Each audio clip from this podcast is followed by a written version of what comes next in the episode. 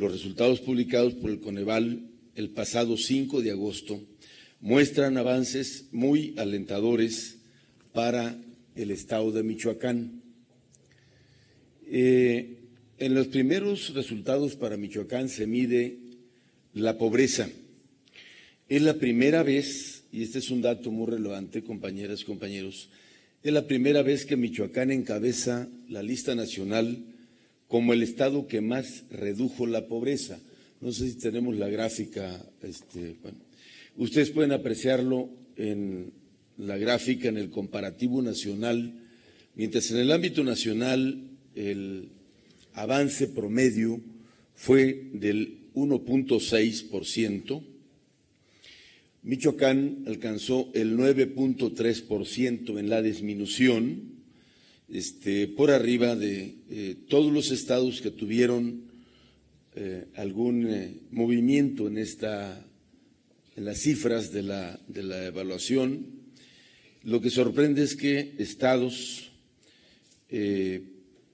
digamos, conocidos o reconocidos por su potencial y desarrollo económico, este, las cifras no son alentadoras.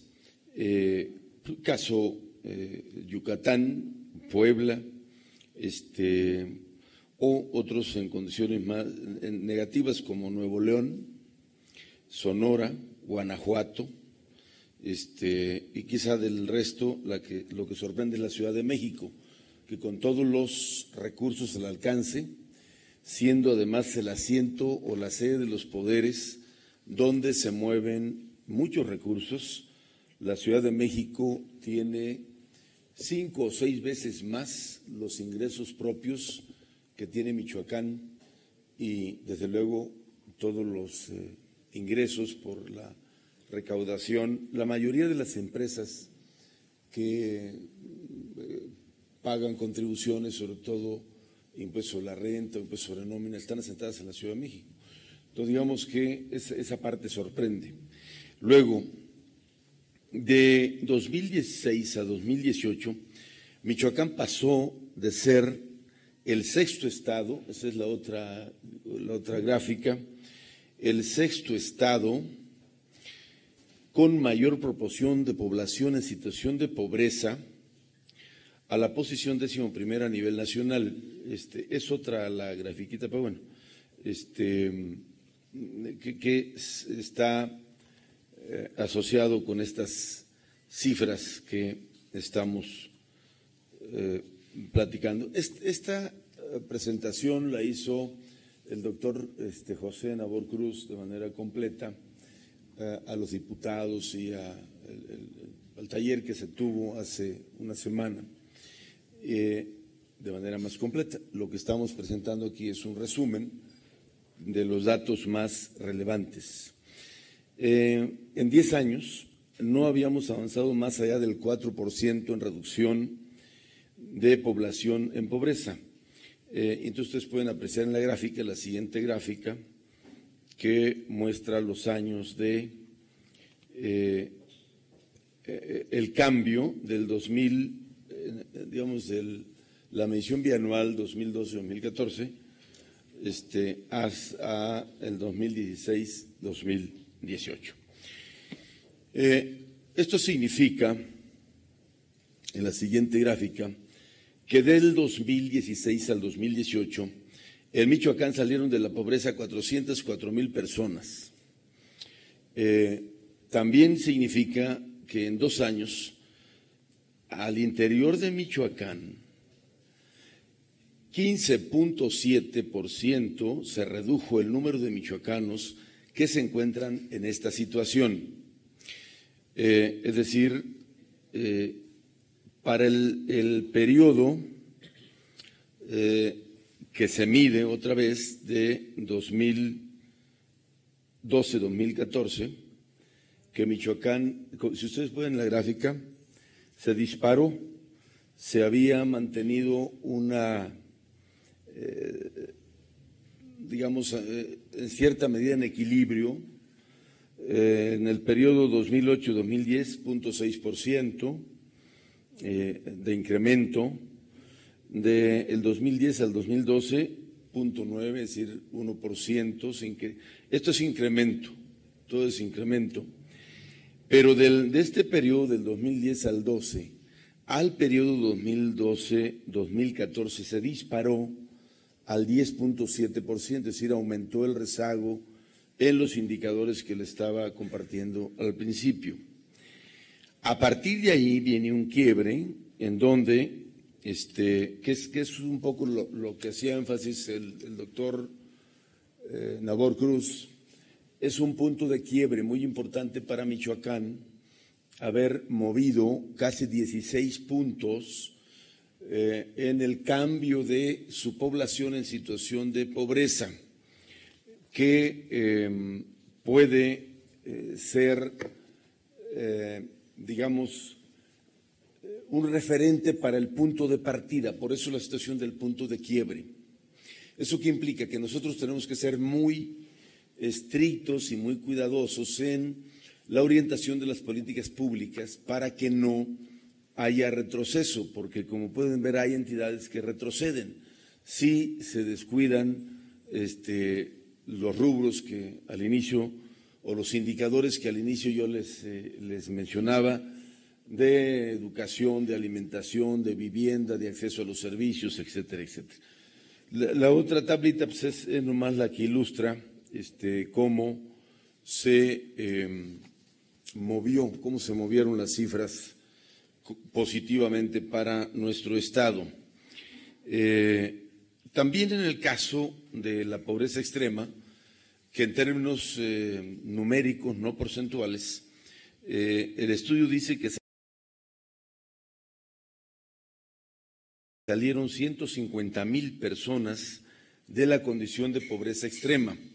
Esta, el concepto de pobreza extrema aplica para aquellas personas que están por abajo de la línea de pobreza alimentaria, es decir, que no, no tienen ni siquiera para eh, el consumo diario de alimentos y eh, ya no hablemos de bienes materiales, sino la parte elemental que es la, alimentación.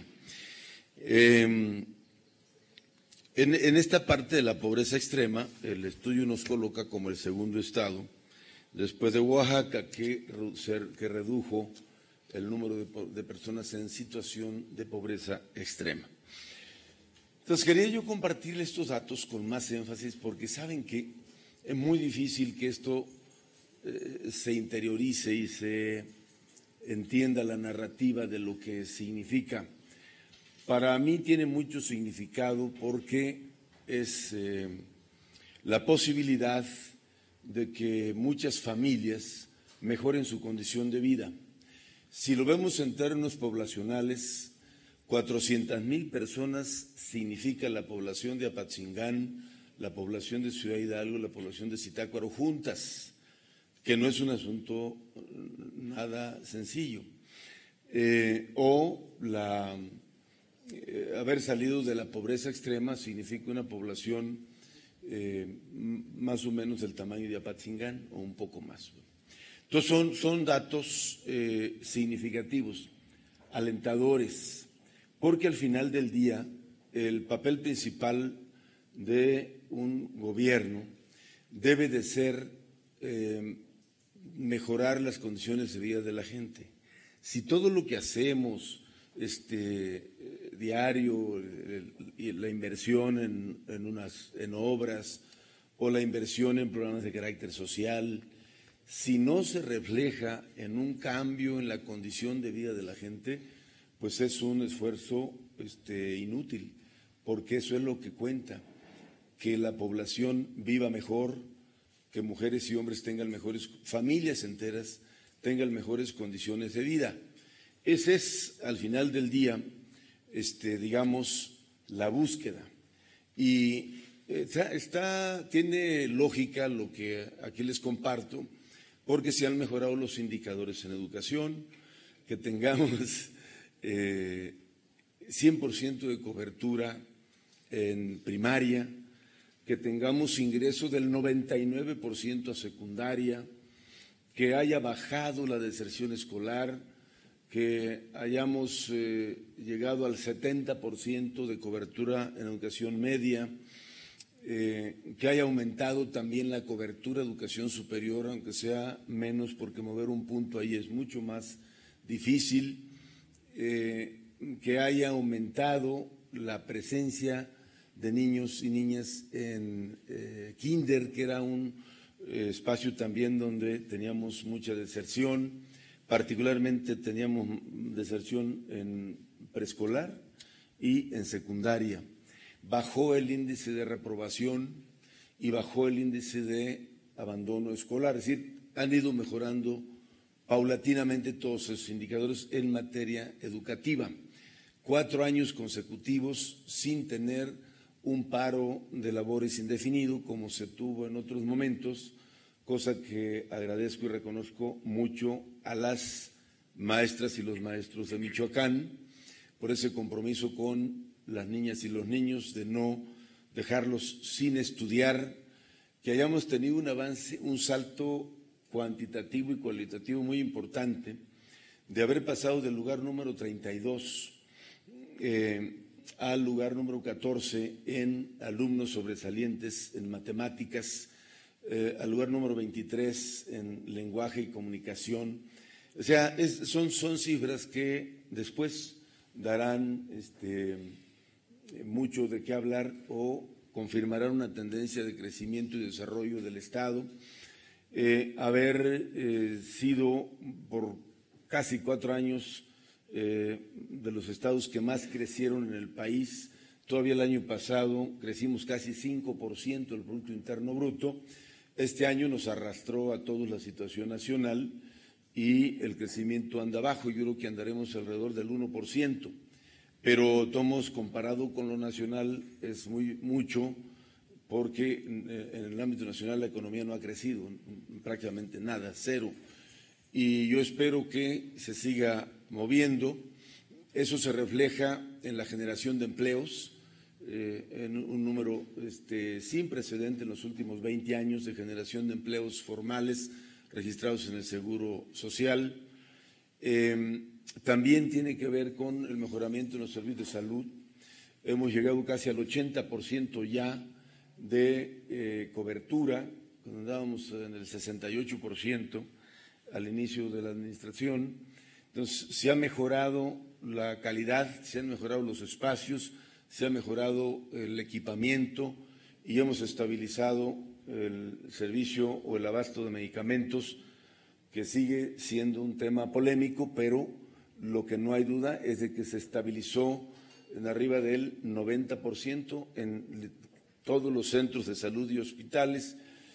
Todas son, este, digamos, variables que eh, van incidiendo todos en eh, mejorar la calidad eh, socioeconómica de la población. no es sencillo y por eso quiero platicarlo mucho con ustedes, porque ustedes son mis aliadas y mis aliados en hacer la difusión, porque siempre sale, eh, es natural, alguien me decía, lo malo se vende solo, o sea, lo, negativo vuela solo. El tema es cómo posicionas temas positivos. En turismo no hemos rebasado literalmente a estas alturas la meta histórica de em, visitantes a Michoacán con calidad y cantidad y calidad porque ha, crecido la derrama económica. El crecimiento sostenido ha sido entre el 7 y el 8% cada año y eh, la derrama económica alrededor del 5%. Si eso lo acumulas, estás hablando que en cuatro años ha crecido casi el 30% eh, el turismo, visitantes, y la derrama económica alrededor del 20%. Entonces son cifras importantes para el gobierno, para, eh, este, pero sobre todo para quienes han podido mejorar. El otro dato que también les comparto, porque luego se pierde, es que salieron de la condición de analfabetas más de 100 mil personas. Es decir, hace dos años había este, una cifra mayor. Estamos hablando de que si eh, esta cifra eh, que hoy tenemos se, eh, digamos, se mantiene, tendríamos más o menos unas 140 mil personas en el Estado que no saben leer ni escribir. Al ritmo que vamos, por lo menos otros tres puntos podríamos bajar en dos años para que al final esto estuviera abajo del 4% de personas sin saber leer, ni escribir, que pues cambia la vida radicalmente. Eh, poder mejorar la vivienda, poder eh, mejorar el acceso a la alimentación, eh, acceso a vivienda, acceso a servicios, este, acceso a la alimentación, acceso a la salud y acceso a la educación, creo que se van conjugando para este, tener el resultado que hoy les comparto, aunque ustedes ya lo conocían, pero necesito su ayuda para que estos datos la gente los conozca porque eh, eso ayuda, motiva. Esto no es el resultado, eh, digamos, individual o de la visión de alguien, de una persona, es el resultado de un trabajo conjunto en donde participan muchos actores del ámbito público y del ámbito privado. No, no es un mérito solo del gobierno del Estado. Ahí le dejo, porque hoy vamos a terminar temprano. ¿Listo? Ah, por acá, gobernador. Oiga, pues como dijo hace un momento, lo malo vende solo. Quería yo, ahorita no sé si algún compañero retome el tema del que estaba hablando, pero yo quiero preguntarle sobre, pues agosto ha sido el mes más violento, van más de 3.000 homicidios en el país, Michoacán no se queda atrás, van eh, más de 200 homicidios, en Morelia vemos que hay continuamente pues bastantes muertos, vemos la escena de Uruapan, eh, donde ya con una facilidad le quitan la vida a las personas, ¿Qué está fallando? Eh, ¿La estrategia nacional, la estrategia estatal, la Guardia Nacional está haciendo su tarea o definitivamente el Fuchi y el Huacala de Andrés Manuel no está siendo efectivo eh, en esta situación? Pues mira, yo creo que es un asunto multifactorial.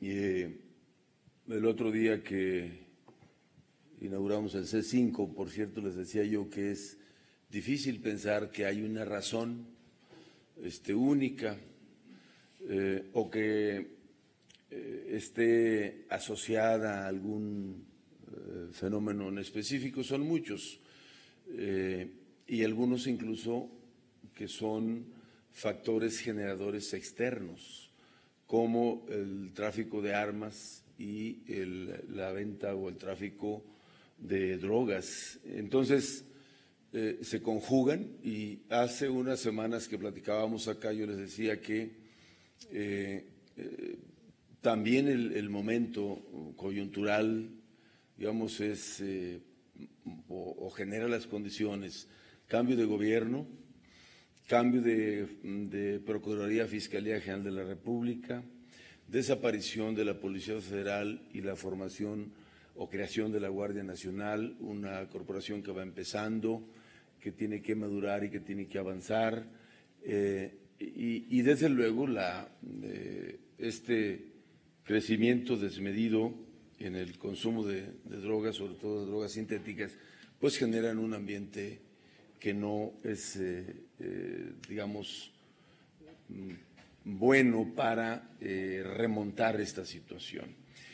Pero yo confío en que esto pasará y que las áreas responsables de atender estos temas eh, tengan resultados en la medida que haya eh, capacidad institucional y no haya impunidad, eh, las cosas van a, van a empezar a cambiar. Yo creo que, por ejemplo, la Fiscalía General de la República está reacomodándose, está reorganizándose, redimensionándose para poder perseguir el delito. Eh, porque la mayor parte de los delitos son eh, vinculados a eh, el crimen organizado y en consecuencia tienen una competencia federal.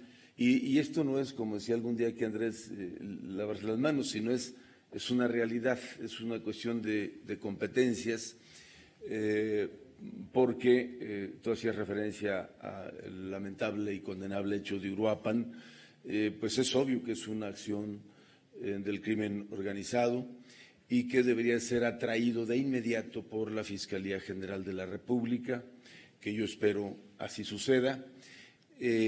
también seguramente el fiscal en su momento los estará invitando, porque de hecho iba a ser mañana, por un asunto de agenda se va a posponer, pero se va a presentar ya el modelo de la creación de la Fiscalía o de la unidad de atención a los homicidios. Y entonces van a empezar a ver ustedes que eso cambia por ser eh, hoy, eh, como lo ha explicado el fiscal general, hay debilidad este, para perseguir el delito. Entonces, si ya hay capacidad para perseguir el delito, la cosa va a cambiar. Yo tengo la confianza en que la Fiscalía pronto nos dará resultados y que eh, tanto la estatal como la federal y que las áreas de seguridad pública también este, harán lo propio. ¿Alguien más? Sí, gobernador, yo quiero preguntarle dos eh, temas. Uno sobre las leyes secundarias ya de la reforma educativa, ¿cuál es su opinión? Eh, ya conoce usted que se elimina el tema de la evaluación y ya se implementan las plazas automáticas. Eh, pues, ¿cuál es su visión en un estado para Michoacán que durante mucho tiempo había considerado positivo, ¿no? El que si hubiera esta evaluación y que además las plazas automáticas pues, requieren muchos recursos. En el tema de su informe, preguntarle si será un mensaje autocrítico, gobernador, eh, si volverá a plantearles a los diputados que se discuta su contenido como ya lo hizo en su primer año, pero pues no hubo respuesta de parte de los legisladores. ¿Y cuáles son los dos eh, los retos para los dos años que restan de su gobierno, dado que hay un proceso electoral, pues ya que seguramente el siguiente año ya empezará pues a poner ruido ¿no? en estos temas. No me lo acuerdes todavía.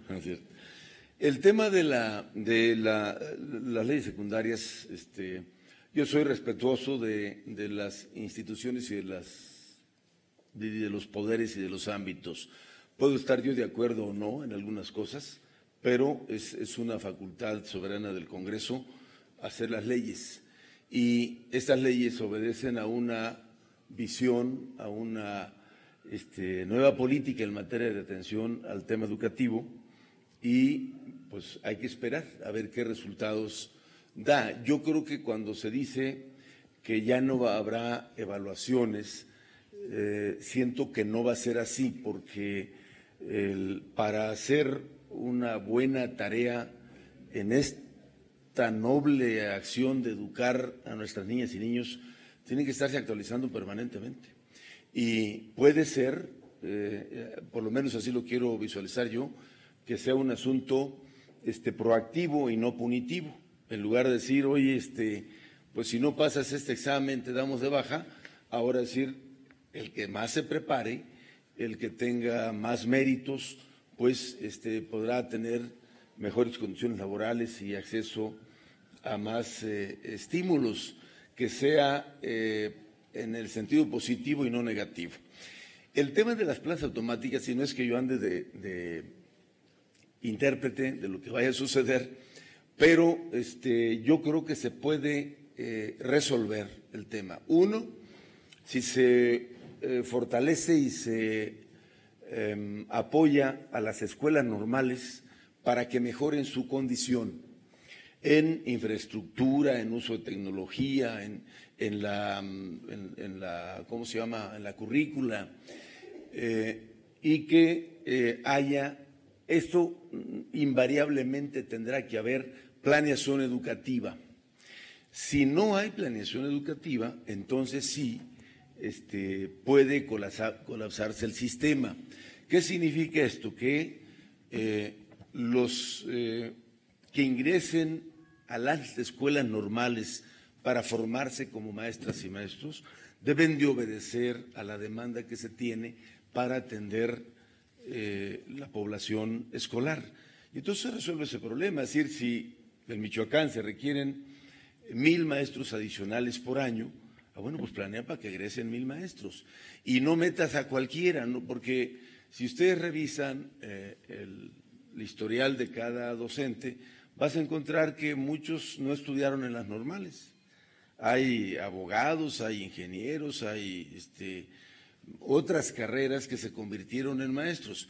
Si solo se atiende y se especializa a las normales para que sean los generadores de los docentes, tan, tan, tan, no va a haber problema. Yo estoy seguro que no va a haber problema este, y espero que así sea, no, no tengo mayor información, pero quiero verlo en positivo.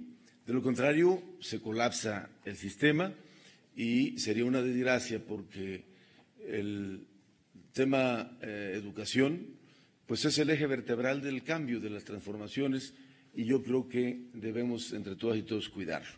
Y el tema de, de la de lo del informe, pues eh, como mandata la Constitución, yo entrego, acudo al Congreso, los voy a escuchar, esa es mi determinación, escucharlos en un diálogo respetuoso, abierto, franco, eh, y luego yo entregaré mi, eh, el, documento físico, pues el informe, tanto en papel como en electrónico, y luego yo, como también lo estipula la propia ley, pues daré un mensaje general sobre el contenido del informe y me pondré a las órdenes del Congreso por si hay algún momento para volver a platicar eh, conmigo directamente o, como se hace siempre, se convocan después a los titulares de las áreas para aclarar dudas y revisar eh, ya de manera puntual lo que le llaman la glosa del informe.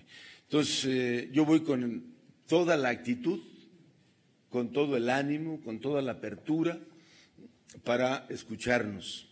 Yo creo que Michoacán está por encima o debe de estar de salud, está, está y debiera de estar por arriba de cualquier interés partidario, de cualquier postura ideológica, de colores, y que sin renunciar a ello, este, cuidemos lo más importante que es que Michoacán salga adelante. Y todos importamos, todas y todos, todas y todos contamos, sus aportaciones son, son buenas. Este, no eh, ayuda la confrontación. Michoacán vivió muchos años de confrontación que eh, limitan. Y ojo, no quiere decir que todos estemos de acuerdo, no, pero hay que nutrirnos de la pluralidad y de la diversidad sin la lógica de exterminio, sin pensar que hay unos buenos y otros malos, y que hay que exterminar a los otros para que prospere el bien. Pues no es así. Eh, esto se nutre cada día, día de visiones diversas, y eso es Michoacán, sobre todo Michoacán, que es un estado muy diverso, plural. Entonces yo quiero escucharlos y buscaré siempre que eh, nos unan las coincidencias y no nos separen las diferencias. Eso no, no ayuda.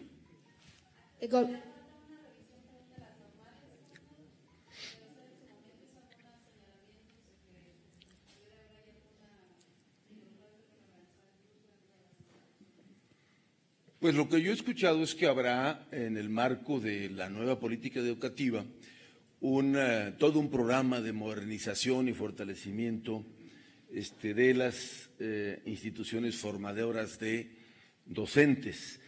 Yo creo que el gobierno federal será ahí muy cuidadoso porque pues es lo más este, valioso, digamos, lo que ponemos en las manos de las maestras y los maestros que son nuestros hijos, hijas e hijos. Entonces hay que velar porque quienes sean sus mentores, quienes sean sus maestros, pues tengan la formación adecuada. Yo confío en eso y antes que calificar o descalificar, yo quiero ver este, qué pasa, cuál es el resultado y en su momento este, poder eh, dar mi, fijar mi postura. Ahora, pues apenas se aprobaron las leyes eh, en la semana que terminó y vendrá todo el arreglo institucional para que esto tenga este, aplicación en la práctica. Eh, gobernador, preguntarle más detalles sobre su informe de gobierno, dónde planea dar este mensaje a la ciudadanía y si ya tiene invitados eh, de la federación también, quién está contemplado, el presidente de la República o algún otro funcionario. Y también preguntarle eh, sobre el despliegue de seguridad que hay en Uruapan y si se le va a apoyar, no sé, a la familia de este chico del mesero, se hizo muy, pues mediática el hecho de que se sabía que era un joven que estudiaba y que trabajaba los fines de semana para pagar sus estudios. No sé en este sentido qué caso le ha dado o qué seguimiento le ha dado el gobierno del Estado. En el tema de, e, es, es un informe al Congreso, como lo mandata la Constitución. Y cuando el gobernador acude al Congreso, el responsable de invitar es el Congreso, es decir, yo voy a la casa de los diputados y ellos son los que invitan. No es un informe de esos tradicionales para andar presumiendo y que, luego se convierte en pura palabrería y para quedar bien con los de afuera o no sé con quién. Es un informe muy autocrítico, muy directo, este, para dialogarlo con las y los diputados, en este caso. Punto es directo, este, con ellos. Yo estaré escuchando sus preocupaciones y seguramente muchas cosas habrá que darles este, atención. Eh, eh, por eso no hay así invitaciones y demás, porque también eso creo que es una práctica ya muy este, desgastada de andar haciendo la fiesta del gobernador o la fiesta del presidente eh, cuando no están las cosas para ello. Entonces, al Congreso. Luego sí quiero dialogar con los sectores de la sociedad y entonces quiero en un diálogo abierto, franco, eh, con sectores diversos, podernos sentar a hablar de frente, donde no sea un monólogo, donde no sean la verdad del gobernador y las cifras del gobernador y las cifras alegres del gobierno, que siempre este, habrá también esa tentación uh, de eh, darle una arregladita a, a, los datos. Yo quisiera ser más realista, más crudo, y entonces si voy a hablar de educación, pues yo quiero hablar con los consejos este, de padres de familia, de mamás, este, papás, para que me digan cómo ven las cosas y que me pregunten lo que quieran, o sea, qué está pasando o cómo vamos. Si voy a hablar de salud, pues lo mismo con los eh, usuarios, con los derechohabientes, con los eh, pacientes, con la comunidad médica, con los trabajadores de la salud.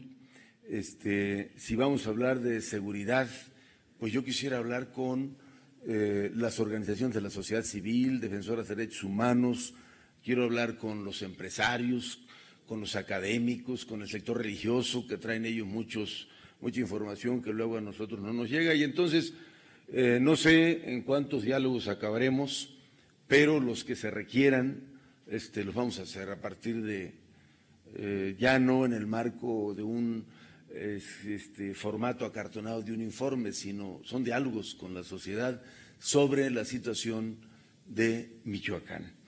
Eh, y eh, no, por eso no hay invitaciones, no hay nada. Y en el tema de Uruapan se están atendiendo todos los temas pendientes. El secretario de Gobierno le está dando seguimiento y lo mismo el secretario de Ciudad Pública y el jefe regional allá para acompañar eh, a las familias eh, que así lo requieran en estos casos dramáticos, dolorosos que como lamento. Eh, y, esto mm, que decía Vero, Vero, yo hago votos y ustedes ayúdenme, para que lo que sigue sea un proceso, lo que viene sea un proceso tranquilo, que nadie se acelere por el tema de, en la medida que se acerca, digamos, que se termine el periodo, pues es legítimo que haya aspiraciones y que los eh, propios partidos políticos alisten sus eh, estrategias, pero que no sea para golpetear al Estado, sino para salir fortalecidos, porque em, creo que vamos caminando bien y aquello que no esté bien seré el primero en reconocerlo y hacer los ajustes correspondientes. Gracias. este, una pregunta, gobernador. Bueno, son dos. Este, primero, su opinión en torno a lo ocurrido en Uruapan, en el sentido de que Michoacán no es el, estado más violento ni con más homicidios. Sin embargo, es donde ocurren quizás los hechos más llamativos, más este. Hmm, más que los de Veracruz. O parecidos, pero digamos está entre, entre ellos, ¿no? Y, y sobre todo el mensaje que dan ese tipo de agresiones cuando entran, o sea, según lo que se puede observar en un video, entran este, pues atacando a toda la gente, ni siquiera atacaron a una persona en general, barrieron con todo, este, un mensaje quizás, pues, que además ya no les asusta ni siquiera las cámaras de video. Y por otra parte, este, quizás también preguntarle si es que las personas que detuvieron, quizás eso lo sepa el secretario de Gobierno, este, en verdad eran, estaban involucrados o no, porque ya en Uruapan existe la, percepción de que no eran, los detenidos no eran los responsables. Primero reiterarte, eh, eh, Ernesto, la condena, reiterar la condena a los hechos. Porque así sea una persona que tenga o viva esa situación, es inaceptable y condenable. Cualquier hecho. Aunque no hubiera perdido la vida, simplemente una lesión o eso es condenable. Y sí, eh, coincido cuando eh, hablamos de esta triste realidad de la pérdida del el respeto a lo más valioso que tenemos como seres humanos, que es la vida. Y que sea por una cuestión monetaria o por una cuestión es, muy, muy lamentable. Luego, las, las comparaciones son muy eh, incómodas y no importa el número efectivamente, sino los hechos lamentables que suceden. Luego, yo diría que em, también em, ni se trata de que nos atrincheremos, digamos, en las cifras, porque pues eso luego también es eh, muy cuestionable. Pero de acuerdo a los datos del Sistema Nacional, en materia de homicidios, Michoacán anda este, pues muy lejos de ser de los primeros diez. Insisto, no, debe ser eso el consuelo, porque entonces no estamos viendo las cosas con efectividad. Y lo otro, yo, yo diría que ni el secretario de Gobierno ni yo hagamos juicios o tenemos datos sobre el proceso de la investigación y que yo esperaría, y estoy seguro que muy pronto, eh, a lo mejor en horas, el fiscal general del Estado les estará dando datos precisos para no entorpecer ninguna línea de investigación ni generar juicios a priori. Eh, ahí te ruego tu comprensión, ya ves que yo siempre estoy abierto y dispuesto a contestar, pero como el proceso de investigación está en curso, este, mejor lo cuidamos y cuando el fiscal tenga la información eh, pertinente que se las comparta. Señor gobernador, eh, yo quería preguntarle, eh, habla usted de este tema multifactorial que tiene que ver desde la pobreza, la educación, todo esto, y volviendo un poco al tema de los datos del Coneval en esta coyuntura. ¿En qué eh, rubros eh, o en qué sectores etarios están las personas que están saliendo de la pobreza y el analfabetismo, dado que, según el Coneval, la mayor parte de los pobres son jóvenes? Y también un dato que tenía INEGI y la cuestión de eh, la misma ya extinta sede Sol, este, era que al menos tres cuartas partes de nuestros ancianos eh, requerían de algún apoyo gubernamental porque no tenían una pensión ni nada por el estilo, eh, ya sea de un ISTE o de un IMSS. Entonces, quería saber en qué grupos etarios están los que salieron de la pobreza y cuáles son los principales retos en este. Principalmente está focalizado en mujeres y jóvenes. Eh, y, es importante destacar porque además el otro dato que publicó el INEGI es cómo creció el ingreso de las mujeres eh, arriba del 13% en la publicación de, julio del INEGI. Y eh, también de que un número muy alto de mujeres dejaron eh, de estar en la informalidad por el tema del empleo, es decir, que encontraron un, un ingreso estable. Entonces, particularmente estos dos sectores, mujeres y jóvenes, cosa que es muy alentador porque siempre lo he compartido con ustedes la mayor preocupación por el riesgo de vulnerabilidad son los jóvenes y las mujeres, este, por una historia muy larga. Y, el tema multifactorial, eh, eh, efectivamente, no creo yo que se pueda atribuir a un, una cosa en específico. Lo que sucede en materia de, seguridad en todo el país, pero um, en otros momentos yo sí les he compartido, eh, eh, desde la debilidad institucional este, hasta el, factor de eh, los negocios vinculados a la ilegalidad que pues acaban alimentando, digamos, estas conductas que lastiman a la sociedad. Yo no creo que la pobreza sea el factor que genere eh, la inseguridad o la violencia, porque entonces estaríamos criminalizando la condición social de las personas, sino es el conjunto de factores.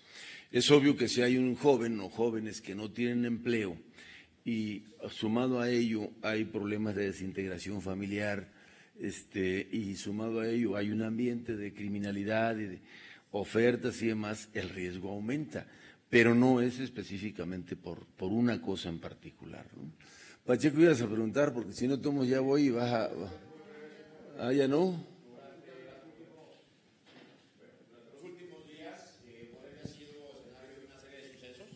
desde lo que es la ejecución de este personaje en el hospital, que finalmente pues resulta que parece es un, un líder delincuencial, eh, la detención de otro el día, este pasado fin de semana, y según las notas periodísticas, la incursión de varias camionetas eh, de un cártel, eh, del cártel Jalisco, para ser precisos, estaría llevando a Morelia a que se vuelva a calentar el escenario aquí, a que se vuelvan a agudizar la situación de por sí difícil tomando las providencias, las precauciones necesarias, si hay coordinación con el ayuntamiento. Eh, vaya, ¿cuál es el escenario que está dando Morelia? ¿Cuáles son los informes que usted tiene, señor? Tenemos en funcionamiento un grupo de coordinación eh, local, aquí para, para la capital, que están eh, trabajando. Salud, con todo este asunto de las informaciones y, los riesgos, el grupo está activo, ahora también con la Guardia Nacional, y yo estoy atento en comunicación con el alcalde y con las eh, demás instituciones para cualquier eh, situación, pero yo tengo la certeza de que esta actuación conjunta de autoridades municipales, estatales y federales vamos a evitar que Morelia caiga en una situación crítica con, eh, bueno, este, cualquier hecho que suceda es crítico, pero digamos en un nivel de descomposición que ponga en riesgo la convivencia de las familias. Este, y bueno, pues sí sabemos que, eh, sobre todo en las ciudades grandes, como Morelia, pues es muy atractivo para estas células delincuenciales, por los negocios a los que se dedican, pues siempre van a tener mayores posibilidades de, realizar estas actividades en eh, poblaciones mayores y con movimiento económico. Pero vamos a estar totalmente alertas. Gracias, niñas y niños. Los veo pronto. Nos vemos el miércoles. 11 de la mañana. Empiezo yo, pero yo ahí voy a, a estar desde temprano.